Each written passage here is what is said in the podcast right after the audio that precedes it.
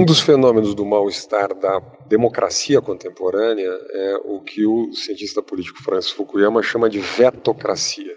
Vetocracia é um resultado da fragmentação do poder, ou seja, da ideia de que uma multiplicidade de grupos organizados na sociedade, minorias barulhentas, por vezes dentro do próprio sistema político, por vezes na sociedade ou no mercado, tem o poder de obstaculizar a tomada de decisões políticas, ou seja, o processo de governabilidade, processo de reformas políticas, enfim, processo de produção de consenso ficam mais difíceis numa democracia fragmentada.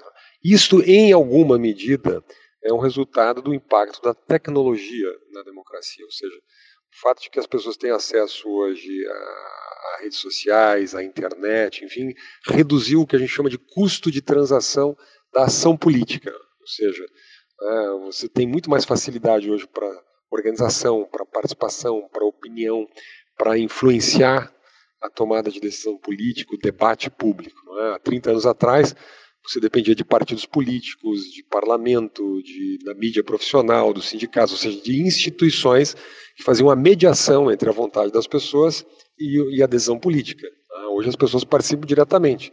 Então, vocês têm a multidão, você tem os movimentos de rua, você tem uma multiplicidade de grupos na sociedade. Isso é muito bom para a democracia, você tem mais liberdade, mas de outra parte você tem muito mais dificuldade de produção de consenso, você tem mais instabilidade, você deu poder a minorias barulhentas. Então qualquer reforma, por exemplo, no campo da educação, você tem uma agressiva resistência por parte de grupos que perdem no curto prazo para que a sociedade possa ganhar no longo prazo de maneira difusa.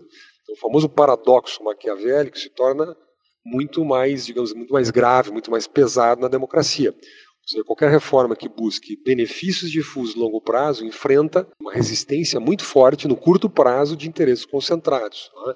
Então, é uma democracia que será doravante mais instável é? e que vai exigir muito mais capacidade de liderança de quem realmente quer transformar para melhor a sociedade.